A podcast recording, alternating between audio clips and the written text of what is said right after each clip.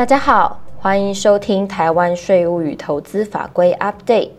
这个月我们邀请到资诚联合会计师事务所施松博副总经理来和大家分享 CFC 制度相关说明。接下来就把时间交给施副总。本期要跟大家分享的是受供外国公司，也就是 CFC 制度将自二零二三年一月一日起施行。行政院在今年的一月十四号正式核定，个人及企业的 CFC 制度都将自明年二零二三年开始上路。法规上路后，对我们会造成哪一些影响，是我们台商需要特别留意的一件事。首先，我们先看到常见我们个人透过一家 A 公司，比如说设在 BVI 的一家公司去投资一个债券，就像我们左边。图片所看到的，那投资成本十亿，每年的年利率有五趴，所以每年可以获得约五千万的一个利息所得。那未来在明年 CFC 上路之后，这个五千万的利息所得虽然没有分配给个人股东，但是它还是会视同盈余分配给个人股东。这时候个人必须要依照基本税额的税率二十趴计算税负。所以这个将产生大概一千万的个人基本税负。另外，个人也常见透过这家 A 公司去持有一家国外上市公司的股票。假设如果如我们右边图片所看到，成本一亿，这时候 A 公司的账上会依照这间上市公司股票的市价波动，去认列一些未实现的一个处分利益。未来在这个部分，假设如果市价上升了百分之五十，认列了五千万的一个未实现利益，未来在法规上路以后，也会被视为分配给个人股东。那个人也股东也必须要依照二十趴的税率去计算税负，也是约当一千万的税负。那甚至更为常见的是，个人可能透过一家公司去做一些境外的一个转单动作。也就是接受了国外客户的一个下单以后，再转向制造公司，比如常见在越南的一个 F 公司来进货，然后从中赚取一些价差。那从我们图片上看到，假设我们每年的销货是十亿，进货是五亿，那这时候 A 公司的获利是五亿。未来在这个法规上路以后，这个。五亿也会被视为是已经分配到个人，那个人也必须要依照基本税负的一个税率二十趴来缴税，那这样的一个税负约当是一亿，所以对于施行后个人税负的影响是相当巨大。那所以对于这样的法规，今天跟大家介绍一下，我们怎么去判断什么是 CFC，什么情况我们应该申报。那什么是 CFC？当我们有一家外国企业，它同时符合以下两个条件：第一个是设立于低税负的地区。什么叫低税负的地区？这个国家或地区，如果它的盈利事业所得税或实质上类似的一个税率小于我们国家，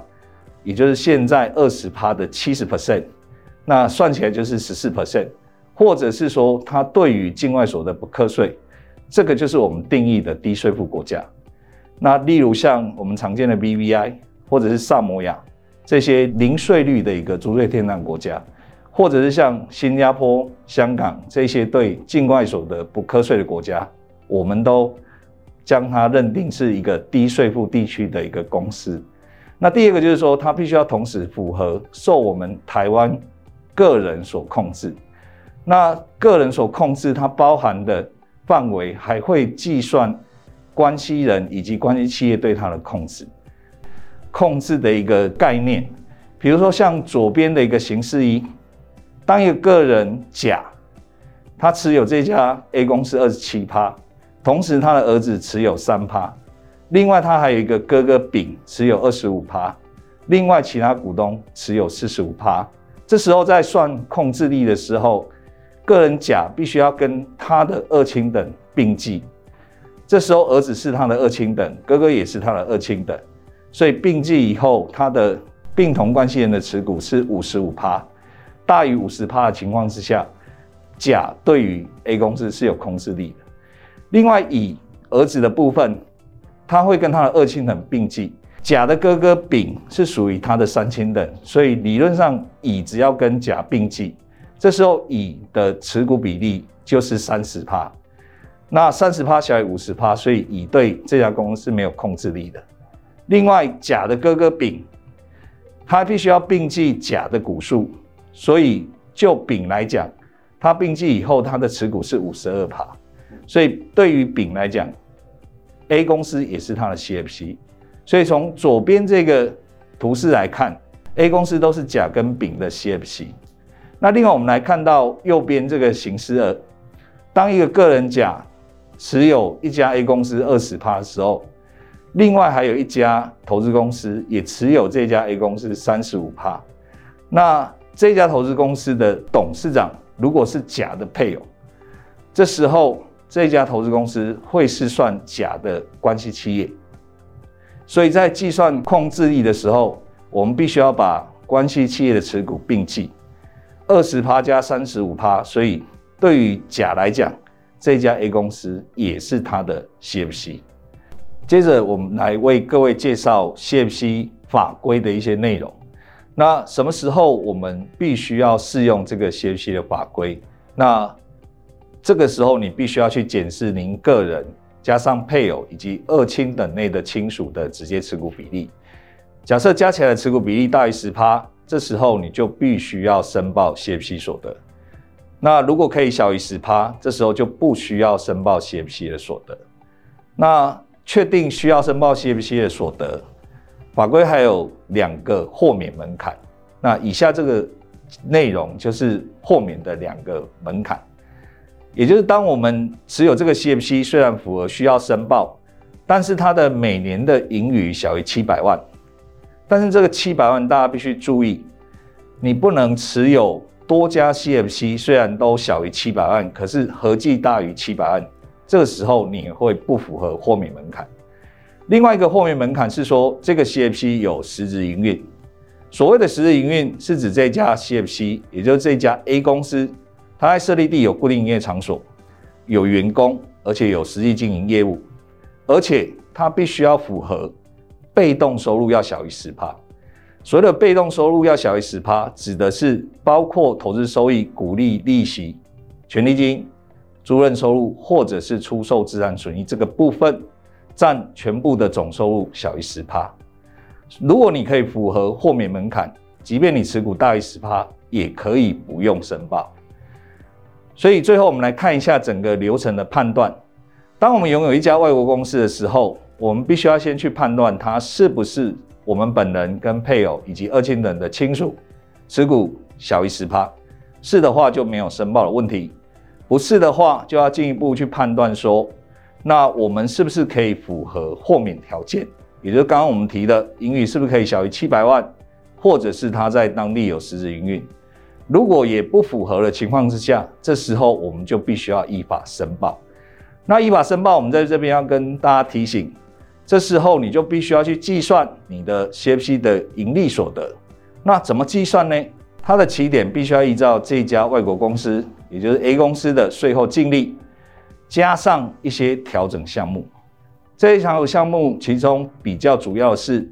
如果这家 A 公司下面有持有一家实质营运公司，这时候我们必须要将它依照权益法的投资收益部分减掉。